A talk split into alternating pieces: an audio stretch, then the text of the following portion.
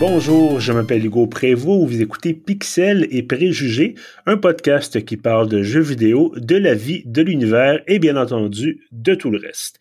Aujourd'hui, nous en sommes à l'épisode 12, toujours en compagnie d'Alexandre Boutaderval et de Louis-Gabriel Parent-Belzile. Messieurs, bonjour. Géronimo.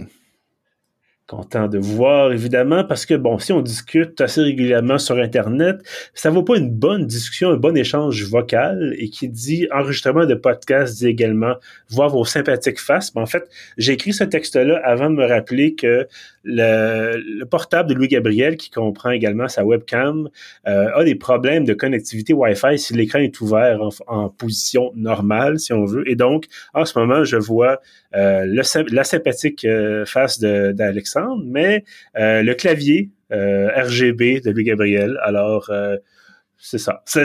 Ben, c'est beaucoup plus inclusif que notre casting, les couleurs arc-en-ciel de mon clavier. Donc, moi, je trouve qu'on fait du progrès. Ah, je trouve que l'animation des couleurs est très apaisante. Oui, mais pas mal plus dynamique. Par contre, cette conversation-là n'est pas, euh, disons, n'utilise pas pleinement les capacités de ce médium euh, audio seulement. mais bref, donc, euh, voilà, content de vous retrouver, content de, de, vous voir, chers amis, bien sûr. Euh, malgré, effectivement, malgré nos horaires toujours un peu chargés, et je pense qu'Alex, d'ailleurs, on te perdra un petit peu, en tout cas, on verra bien durant à, l'automne, puisque bon, tu travailles en, politique québécoise, on verra bien si on pourra te, te retrouver assez longtemps pour, euh, pour qu'on se parle, justement, pour qu'on parle de jeux vidéo. Euh, ça reste à voir, sans doute. Un podcast, ça s'enregistre en pleine nuit. Voilà, exactement. Sinon, Catherine Dorion est plus là, fait que tu sais, il pourrait nous l'envoyer comme remplaçante. C'est une gamer? je, pourrais demander à Kat si, mais je pense pas qu'elle game, non. Ben écoute, euh, tu travailleras là-dessus d'ici l'automne. Ouais, ouais, On a le temps de la convertir, voilà. Euh, ben justement, Alex, on parlait de toi à l'instant. C'est avec toi que, que débute ce douzième épisode, euh, notamment parce que le studio montréalais Behavior soulignait il y a quelques jours à peine, je pense qu'à peu près une semaine maintenant, euh, le sixième anniversaire du jeu Dead by Daylight, et ça tombe bien, tu es un inconditionnel de ce titre. Euh, peux-tu au moins nous en dire en fait un peu plus qu'est-ce que c'est d'abord Dead by Daylight? Oui, monsieur, parce que comme quelqu'un qui scrape sa diète en tombant en pleine face dans le pudding chômeur, je suis retombé en pleine face dans Dead by Daylight, le jeu d'horreur sur vie asymétrique de Behavior Interactive qui, malgré sa date de sortie en 2016, pogne toujours autant qu'une gastro dans une garderie, c'est-à-dire beaucoup. Le concept de DBD, puisque tu me le demandes si gentiment, hein, c'est que quatre joueurs qu'on appelle les survivants sont emprisonnés dans des environnements de jeu comme euh, un cimetière ou euh, une usine de traitement de viande et essaient de s'échapper en réparant des génératrices pour ouvrir la porte pendant qu'un cinquième joueur qui lui prend le contrôle d'un méchant film d'horreur essaie de les abattre et de sympathiquement accrocher leur corps inerte sur des crochets à viande pour apaiser une entité cauchemardesque innommable. Bref, c'est exactement comme un jeu d'évasion, mais avec un tueur en série à la place d'un animateur bachelier en théâtre qui a perdu espoir d'être appelé pour son audition. Donc, j'ai... Ben, tu dis ça, mais tu peux devenir premier ministre du Canada avec ce CV-là. Oui. Oui, c'est vrai. C'est vrai. C'était comme deux choix. Tu sais, soit tu animes des salles d'évasion, soit tu deviens premier ministre du Canada. C'est les deux options. Euh, bref, j'ai super bien choisi mon moment pour renouer avec le jeu parce que comme tu l'as dit, Hugo, le jeu va souffler ses 14, le, le, ses, 6 bougies, pardon, le 14 juin prochain, autant qu'un jeu puisse souffler des bougies. Et euh, c'est quand même étrange que ce soit un aussi gros show parce que c'est pas un chiffron, c'est pas particulièrement significatif un sixième anniversaire. L'année passée, c'était la grand-messe pour le cinquième. Mais Behavior a quand même décidé de sortir les tambours, les trompettes et les là pour, avec un grand, grand live stream de deux heures rempli d'annonces toutes aussi spectaculaires les unes les autres et on va toutes les passer ensemble. Alors, attachez vos culottes avec de la corde à brêler parce que je vais vous résumer ça en quelques minutes. Ça va y aller. Donc, qu'est-ce qui fait le charme de DBD, hein, comme, comme on appelle Dead by Daylight? Ce sont les DLC. Qui permettent d'acquérir pour quelques dollars le droit de jouer avec des personnages supplémentaires qui sont très souvent des personnages de franchises, euh, de films, de séries ou de jeux vidéo d'horreur qu'on connaît bien, comme Pyramid Head de Silent Hill, Michael Myers ou les sympathiques héros 80s de Stranger Things. Euh, L'an dernier, Behavior ont fait un gros, gros succès avec un DLC de Resident Evil qui permettait d'incarner Jill Valentine, Léon Kennedy ou le terrifiant Nemesis. Et euh, là, ce qui a été annoncé, c'est que le, le partenariat avec la franchise Resident Evil va être renouvelé et qu'il y a un futur chapitre DLC qui va être développé qui s'appelle Resident Evil Project W. Mais on ne sait pas encore de quoi il s'en retourne. Considérant que le premier DLC, ça mettait en vedette des personnages, les personnages que j'ai nommés qui viennent des trois premiers Resident Evil, je me permets de spéculer qu'on verra peut-être des personnages de titres plus récents, peut-être comme la comtesse Dimitrescu de Resident Evil Village dont je vous ai parlé l'année dernière, ce qui serait très bon pour le hype et du même coup pour les ventes, en plus de rappeler à beaucoup de monde à quel point la madame les avait excités l'an passé, considérant la quantité de contenu impur et inapproprié qui avait été produit sur les internets à son sujet. Mais en attendant, on aura droit aussi à un chapitre sixième anniversaire qui va s'appeler Roots of Dread, qui va intégrer une nouvelle survivante, un nouveau tueur et une nouvelle carte. Le tueur s'appelle The Dredge et euh, paraît-il qu'il sera en mesure de se téléporter entre les casiers et plonger les survivants dans les ténèbres. La nouvelle survivante, elle, hein, ça, ça nous parle, c'est une podcasteuse indienne et qui dotée de pouvoirs psychiques et capable d'aveugler le tueur, du nom de Adi Kaur. On se reconnaît de plus en plus. Ben oui, moi j'aime ça, euh, avoir des pouvoirs psychiques et aveugler les tueurs. C'est pas quelque chose que je fais assez souvent, mais c'est, ça fait partie de mes hobbies. C'est toujours pratique, effectivement. Sinon, bah, on annonce euh, des changements au gameplay, comme des mises à jour de certains pouvoirs, l'amélioration du système de matchmaking, ce qui est euh, grandement nécessaire parce que le système de matchmaking y est un petit peu déplaisant, et la possibilité de jouer contre des intelligences artificielles en mode pratique, ce qui est un gros problème en ce moment. si tu veux apprendre à jouer en ce moment, c'est c'est direct dans l'arène. C'est puis la communauté de DBD peut être assez toxique, fait que c'est pas des fois c'est raide un peu pour commencer. On annonce aussi là des éléments cosmétiques, des skins venus de Attack on Titan, mais je ne sais pas c'est quoi Attack of Titan on Titan, alors je peux pas dire de blague là-dessus parce que bah c'est ça, je ne sais pas c'est quoi. Mais euh, ce qui retient mon attention et devrait retenir la vôtre, la chose fantastique qui fait que je suis en train de vous parler de ça, le clou de la fête, la cerise sur le gâteau aux entrailles, c'est l'annonce du jeu Hooked on You un dating simulator de Dead by Daylight développé par PsyOp, qu'on a connu pour leur fantastique I Love You Colonel Sanders, a Finger Licking Good Game, qu'on se rappelle que j'avais streamé sur ma chaîne Twitch et que ça avait été extraordinaire. Donc le jeu va mettre en vedette les quatre tueurs originaux du jeu, The Trapper, The Wraith, The Spirit et The Huntress, quatre terrifiantes personnes qui seront relocalisées dans le contexte d'une belle journée à la plage. Et le joueur va être appelé à les séduire et à les conquérir. Et j'ai hâte. J'ai tellement hâte et c'est sûr que je vais y jouer, probablement le streamer et sûrement vous en reparler.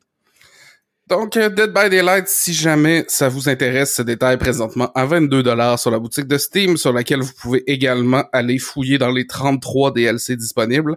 Quant à moi, si vous me cherchez, je vais être déguisé en Freddy, caché dans vos cauchemars, prêt à apparaître derrière vous en criant snip snip.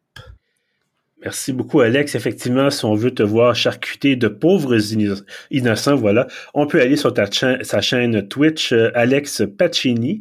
Et si on a vraiment des fantasmes de mort violente, ben, en fait, écoutez, consultez d'abord, s'il vous plaît.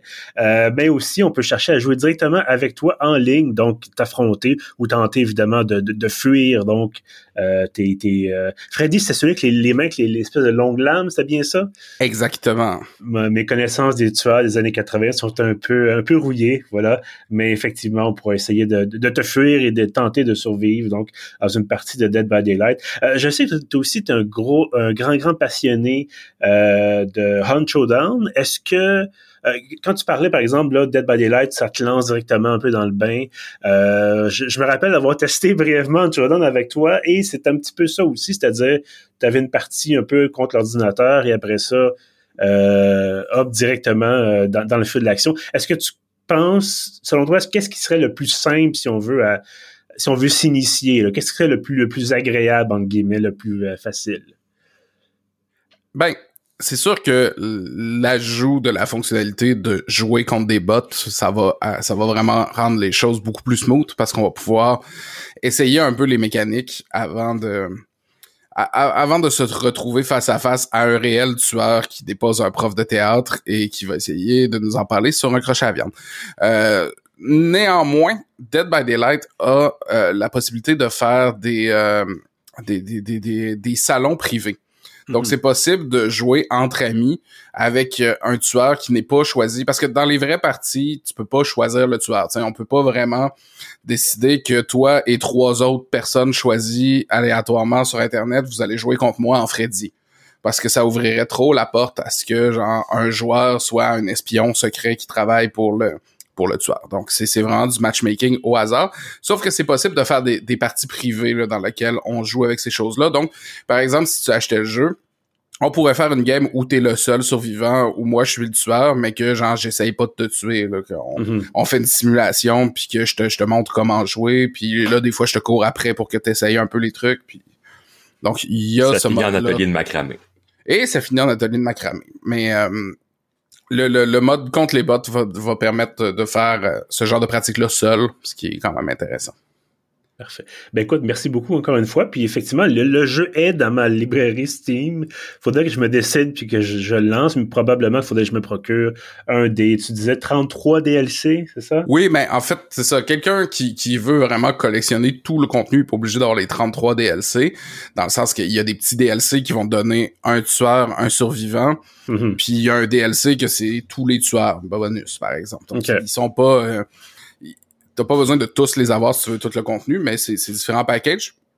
Mais tu peux jouer avec le jeu de base qui euh, te permet de choisir entre 4 ou 5 survivants, puis 4 ou 5 tueurs aussi. C'est quand même. Euh, j'ai joué euh, quand même une bonne année sans, sans DLC.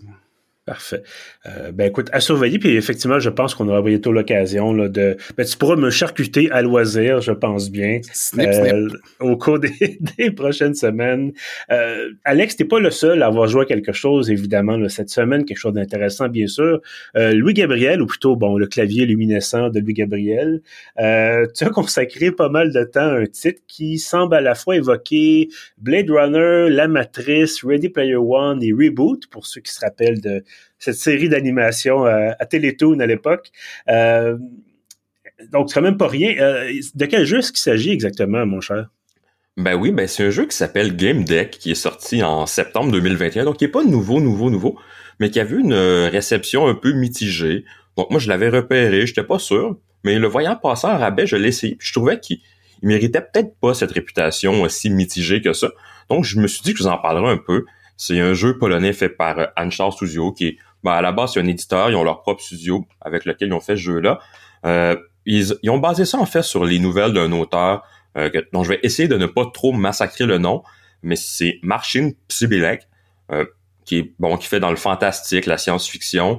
Euh, non, je remarque un petit parallèle avec le fait que The Witcher, qui est une série de nouvelles polonaises qui est devenue des jeux vidéo à succès, on a l'impression qu'ils ont peut-être essayé de faire un petit peu la même chose, avec, comme je le disais, un succès un peu plus mitigé. Euh, mais d'abord, qu'est-ce que c'est le jeu, puis qu'est-ce qui était moins bien reçu, c'est peut-être le fait qu'il était un peu buggé, qu'il était un peu inégal du point de vue de la trame narrative. Euh, mais dans le fond, c'est un, RPG narratif euh, mélangé avec un point and click euh, qui met vraiment l'accent sur les décisions, les déductions.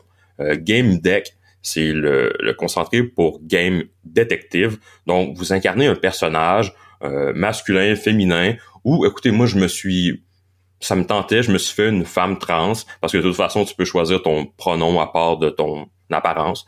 Donc, moi, j'ai décidé que j'allais rendre ça un petit peu plus intéressant vu qu'on n'avait pas beaucoup d'options de création de personnages. Donc, je me suis fait une femme trans noire qui habite en Pologne puis qui fait des enquêtes dans des jeux vidéo. Ça lui rajoutait un petit peu de, charme et d'intérêt. Euh, puis donc, c'est un jeu qui commence avec une mission. Vous êtes dans votre appartement, vous venez de recevoir un contrat. Euh, quelqu'un qui vous dit bon, mon fils, c'est si on veut coincer dans son jeu vidéo, ça fait des jours, c'est pas normal, je m'inquiète pour sa santé, bla bla bla. Donc, mission qui va nous amener à rencontrer euh, des personnages assez importants du jeu qu'on va revoir au cours des missions subséquentes, qui vont s'enchaîner mais qui vont pas toujours se ressembler. Par exemple, euh, dans cette mission-là, vous vous en allez dans une espèce de jeu sadomasochiste un peu dans le fond, où les gens vont pour vivre leur fantaisie les plus trash et les plus obscures, alors que la mission suivante nous envoie dans une espèce d'univers à la Farmville. Donc on comprend quand même qu'il y a un contraste assez fort là-dedans. Entre ces missions-là, vous vous promenez euh, soit euh, dans votre appartement justement ou sur bon le, lieu où quelqu'un vous a invité pour parler d'une mission, mais aussi par exemple cette deuxième mission là quand vous allez euh, arriver à des conclusions, je vais vous spoiler un peu le jeu parce que je pense que ça le rend plus agréable parce que le côté justement un peu euh, part dans tous les sens a été un peu critiqué au départ. Mais je trouve que c'est pas une si mauvaise idée parce que justement, je vais utiliser cette mission-là pour vous expliquer pourquoi. Vous commencez en, en vous faisant dire d'aller à votre ferme dans une espèce de petit village western où on vous fait faire euh, récolter des citrouilles, planter des framboises. Si vous gossez un peu là-dedans, vous vous rendez compte que ça n'a absolument pas du tout rapport avec votre mission.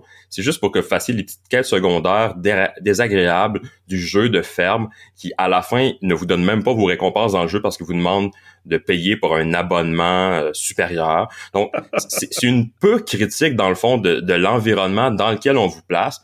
Puis dans cet environnement-là, il y a des gens qui, dans la vraie vie, c'est une de ces personnes-là qui vous a appelé à l'aide, sont un peu comme le, dans la précédente mission, sont un peu coincés dans leur jeu.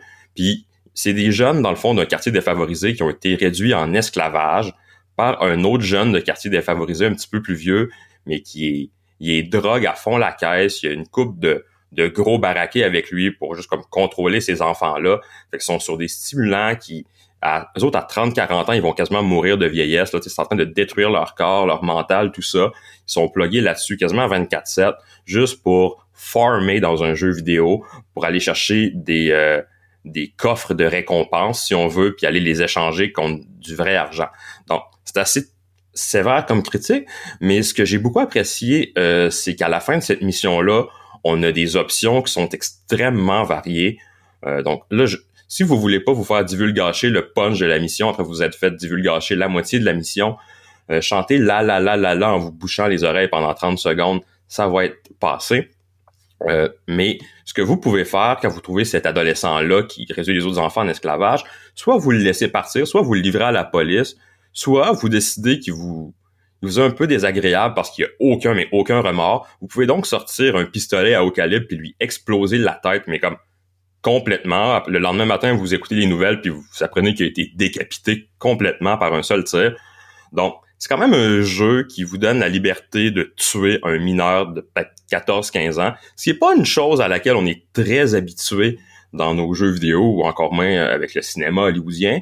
Il y a là-dedans, selon moi, une certaine audace, puis ça permet aussi au jeu de débloquer des fins différentes, de prendre des décisions quand même assez euh, lourdes de, de conséquences comme ça, mais justement, le jeu vous impose ces conséquences-là ou, dans d'autres cas, vous ouvre des portes avec ça.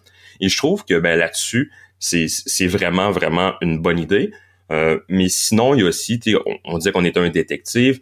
Euh, après tout ça, euh, tout ça, pardon, le, vrai comme scénario, si on veut vous aspire un peu plus, vous vous ramassez dans, dans une enquête sur les, secrets de cet univers-là. Parce que bon, hein, Hugo faisait des liens avec la, avec la matrice, avec tout ça, effectivement, il y a, disons, plusieurs couches de virtuel, euh, plusieurs lignes floues entre le réel et le virtuel dans ce jeu-là, dont je vous vendrai pas euh, tous les punchs, mais euh, il y a quand même avec tout ça une espèce de processus d'enquête qui repose sur la découverte d'indices, puis en faisant des liens entre vos indices, vous pouvez débloquer des conclusions qui vous permettent d'avancer dans votre enquête.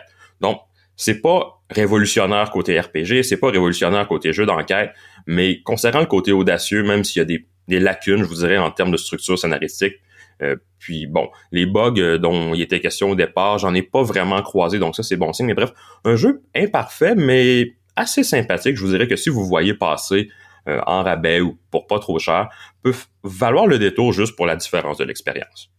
Parfait. Ben écoute, euh, effectivement, ça, semble intéressant. Moi, j'avais tenté de débroussailler un peu ce, ce, jeu-là, l'explorer un peu. Je m'étais rendu justement à la fameuse quête où tu fais pousser des citrouilles. Puis je me dis, mais c'est un piège, c'est ça le charme de la chose, c'est c'est zéro utile à la quête, c'est une diversion, c'est comme un discours de Donald Trump.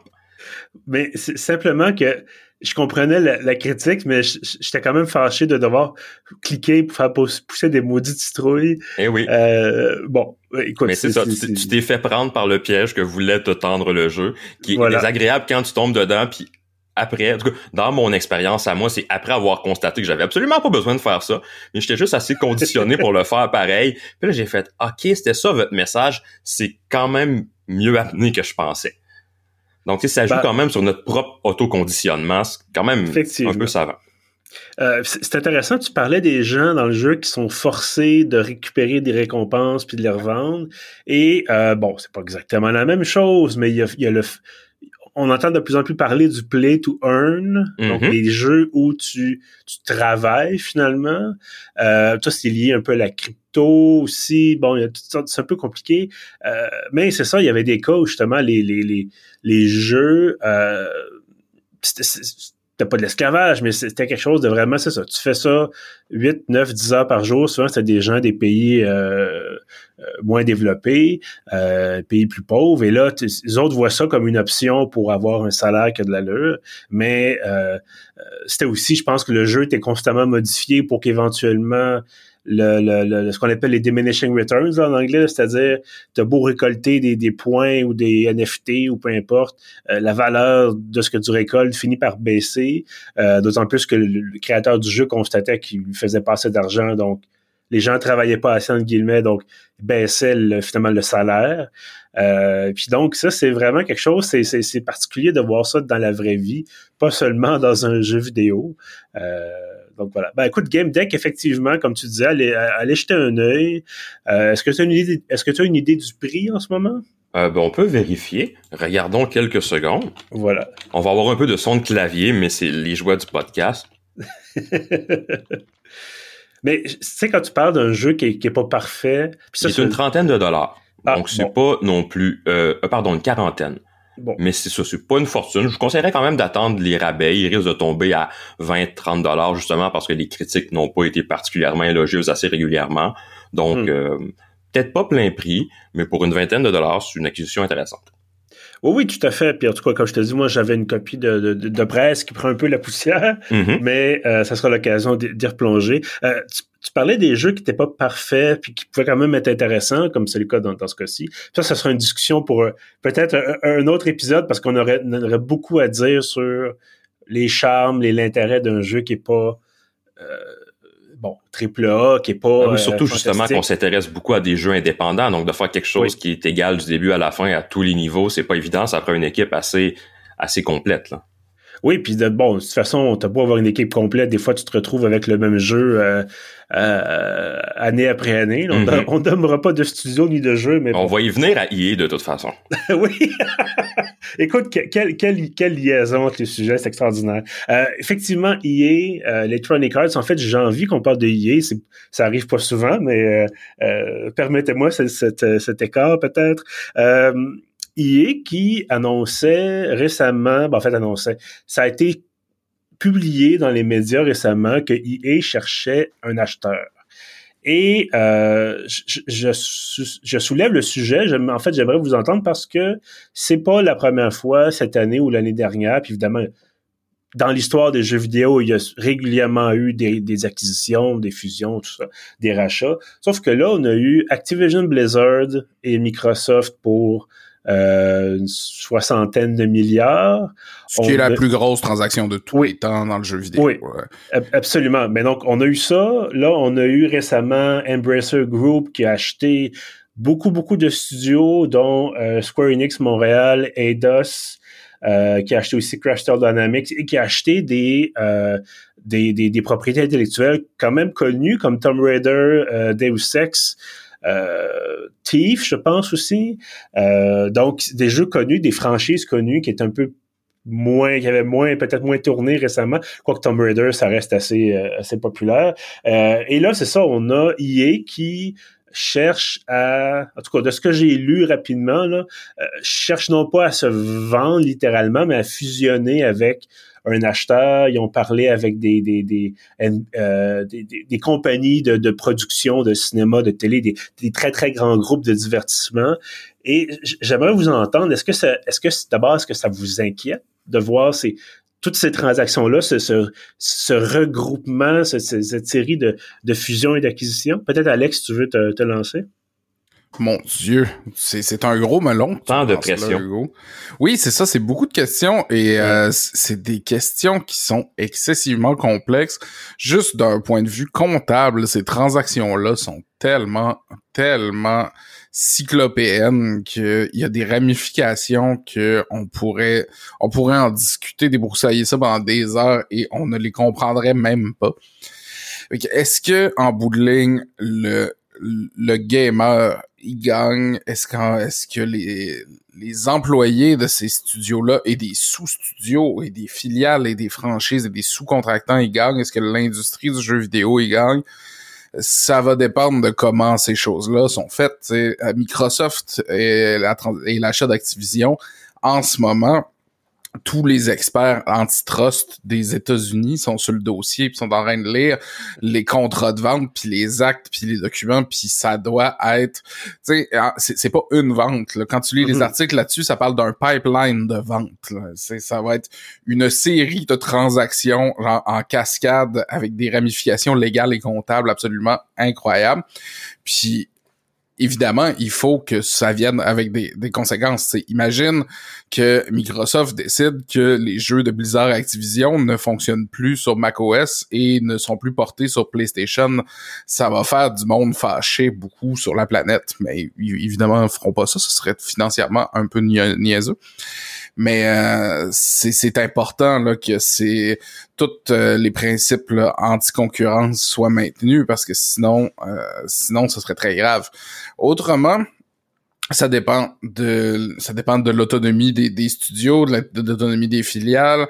C'est dans les années 90 quand Wizard of the Coast est devenu Donjon Dragon a, été acquis par Wizard of the Coast, c'est devenu une filiale d'Asbro. Les gens disaient, OK, non, le géant du jouet achète Donjon Dragon, ça va être la fin du monde. Mais finalement, l'histoire a montré que Wizard of the Coast était une compagnie très indépendante de Hasbro, puis tout s'est bien passé. Si c'est comme ça que ça se passe dans le jeu vidéo, que les filiales gardent leur autonomie puis leur indépendance créative, ça veut juste dire plus d'argent, plus de ressources pour les créateurs, c'est mm-hmm. une bonne chose. Ça semble d'ailleurs être le plan dans le cas de EA, parce qu'ils ont été assez clairs de ce qu'on entend dans les... Bon, c'est dans des rumeurs, mais de ce que j'ai lu et entendu, moi, EA, la direction ne cherche pas à se faire tasser dans ce processus-là. Ils cherchent, euh, en anglais, on pourrait dire un sugar daddy. Ils cherchent euh, une grosse entreprise parapluie qui va leur donner des ressources, puis qui va les, mettre à l'abri euh, financièrement de leur déboire, parce que veut, veut pas, EA ne connaît pas non plus ses meilleurs moments. Euh, ces jeux sont du, du réchauffé année après année après année au point où ils viennent de perdre la licence FIFA. Euh, ils ont mis plein de microtransactions là-dedans, mais ça n'a pas vraiment fait des heureux non plus. Donc là, ils viennent de perdre quand même un de leurs jeux phares. Leurs autres jeux font du surplace dans, dans bien des cas.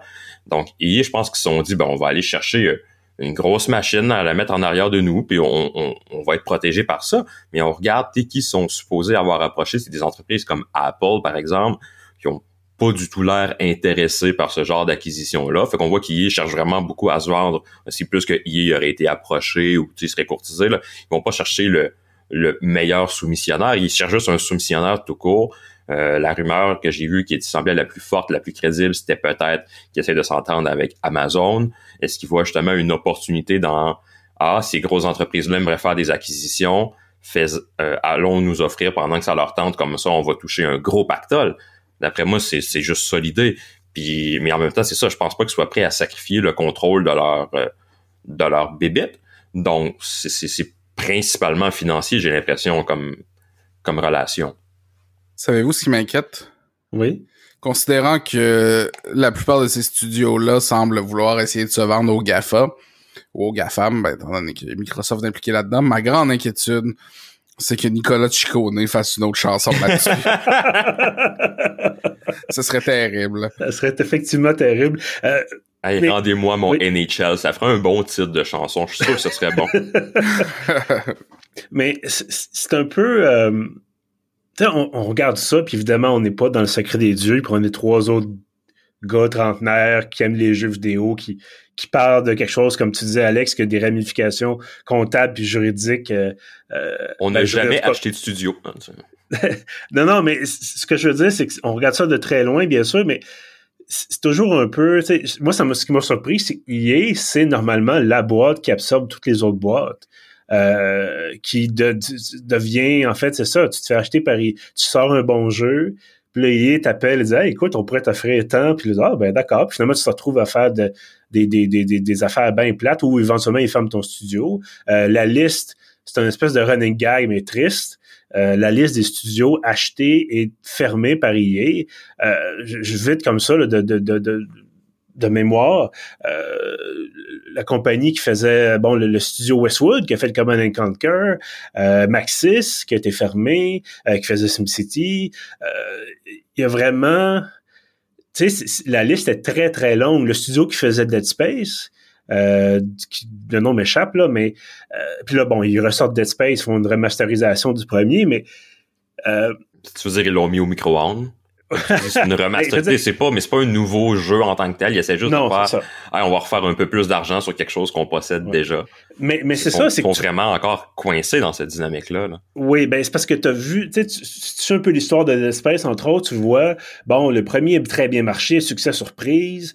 Euh, le deuxième fonctionne bien aussi. Puis le troisième, justement, c'était EA qui a dit, écoutez, on va mettre de la coop, puis on va mettre des microtransactions là-dedans, puis on va simplifier les affaires, puis ça a été un flop.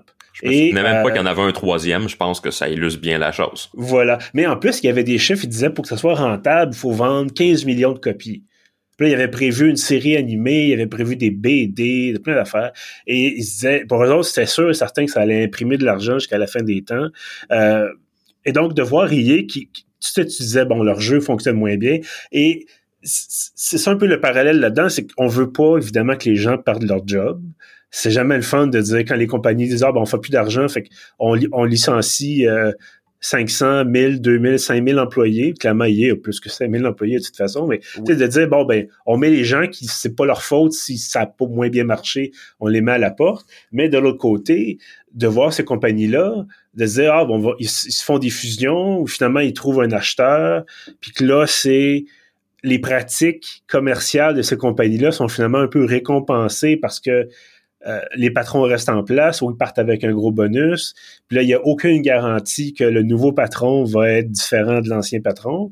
Euh, moi, je suis tiraillé là-dedans. Je, bien honnêtement, je suis tiraillé. Euh, tu sais, il y a des choses qui peuvent être intéressantes de dire, bon, ben, Activision Blizzard, est-ce qu'on va voir les jeux d'Activision Blizzard sur la, la Xbox Game Pass de Microsoft, par exemple? Euh, ça, ça, ça, pourrait être des choses intéressantes. Un format d'abonnement qui m'oblige pas à payer 120 pièces pour euh, le nouveau Call of Duty.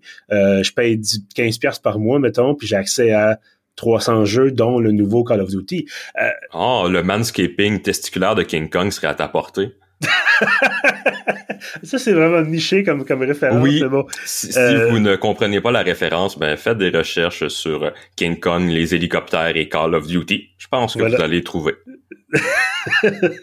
bref, fait, oui, c'est un très, très gros dossier. Euh, ce que j'aimerais, puis bon, c'est un, un fantasme, de dire c'est tu le disais bon le Gabriel on parle nous on parle beaucoup beaucoup de jeux indépendants puis je pense que c'est une bonne chose parce que souvent justement ils méritent d'être mis de l'avant puis de, de, parler de ce que les petites équipes font plutôt que de parler de Far Cry 27 ou ben oui, puis ils ont pas des millions et des millions de budgets publicitaires qui font que de toute façon vous avez vu ça dans votre fil de ci de ça un peu partout comme tous les gros studios sans paix voilà. donc déjà un peu de visibilité mais tu sais, ce que j'aimerais, euh, c'est de, de voir justement revoir des franchises qui sont disparues. Tu sais, un vrai bon SimCity. Euh, on n'a pas eu ça depuis SimCity 4. Euh, tu sais, bon, un vrai bon Command and Conquer, ça date du du troisième ou de Tiberian Sun qui a 20 ans. Tu sais, peut-être que je m'éloigne du sujet, mais ce genre de choses, moi, je, je, me disais, bon, ben, euh, euh, tu sais, le fait d'Embracer qui rachète Eidos puis Square Enix qui disait écoutez, on a des plans pour les franchises, puis on aimerait ça. Il y a un paquet de franchises qui traînent, qui prennent la poussière depuis 10, 15, 20 ans. On aimerait ça les ramener. ah ben, il y a peut-être il y a, peut-être justement de la place à autre chose que les mêmes 10 noms qu'on voit à chaque année. Euh, ah oui, puis c'est ça, si c'est des gens qui ont une vision, des projets, qui voient les studios comme la capacité d'aller créer quelque chose, ça peut être intéressant. Euh, mais c'est ça, si on reste justement dans des transactions purement financières, est-ce que ça va vraiment changer grand-chose? C'est mhm. dur à dire, peut-être pour le mieux, peut-être pour le pire, comme disait Alex tantôt, mais peut-être rien pas en tout pour les joueurs non plus. Là. T'sais, mettons, si EA se vend à Amazon, est-ce que Amazon va dire OK, on arrête les microtransactions? Si oui, tout le monde est gagnant. Sinon, ben ça change peut-être pas grand-chose, à moins qu'ils disent Ah, mais on pourrait en faire un peu plus. Donc, ça va vraiment, ça va dépendre, mais en même temps que ce soit Amazon ou EA, ça va dépendre de la décision de grands patrons quelque part de ce qu'ils veulent faire avec ça. Puis en effet, que ce soit Paul ou Marcel, des fois, euh, on peut pas savoir avec lequel ça va être le mieux. Là. Bref, la réponse à ta question, Hugo, c'est ça dépend. c'est toujours une bonne réponse. Mais euh, quand même, est-ce que vous avez, tu sais, moi je parlais de dire, bon, j'aimerais ça voir tel ou tel jeu revenir. Vous autres, tu sais, de dire, bon, ça nous permet. Est-ce que vous avez des, des, des rêves un peu avec ça, des, des, des, des, espoirs un peu fous de dire, bon, ben, ils vont nous. Tu sais, oui, ça va être fusionné, puis oui, ça va être des grosses compagnies, mais soudainement, ils vont dire, ben, écoutez, on, on, on, améliore les conditions, ou on sort de, de, nouveaux jeux, ou tout ça en même temps. Euh, est-ce que vous avez quand même des choses, vous bon, ben, ça ben, pourrait quand même. On aimerait ça, mais est-ce qu'on y croit? Comme tu parles d'améliorer les conditions, je reviens à l'exemple que je disais, si c'est Amazon qui achète EA, penses-tu qu'ils vont améliorer les conditions de travail ou est-ce que les développeurs de jeux vidéo vont juste commencer à faire pipi dans des bouteilles parce qu'ils n'auront pas le temps d'aller aux toilettes? On ne sait pas. C'est ça l'affaire. Euh, je dirais que la question qui semble la plus anticipable, c'est est-ce qu'on assiste à un phénomène qui d'entraînement, si on vous des grosses entreprises achetant des gros studios poussent d'autres entreprises à acheter d'autres gros studios, est-ce qu'on va se retrouver avec un écosystème où tu as comme tous les gros studios qui appartiennent à des grosses entreprises?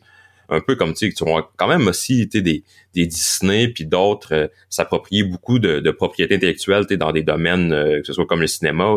Ça se peut qu'on qu'on assiste effectivement à ça dans le monde du jeu vidéo. Euh, puis je suis pas sûr en fait que c'était ultimement si c'est ça, je pense pas que c'est une bonne chose.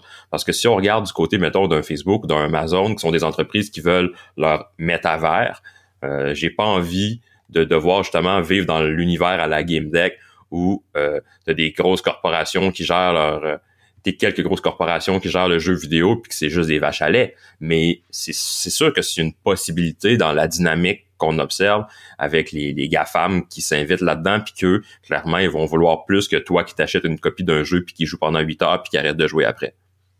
Exact. Alors que tu es un petit développeur, je pense lui, il va s'en contenter beaucoup plus.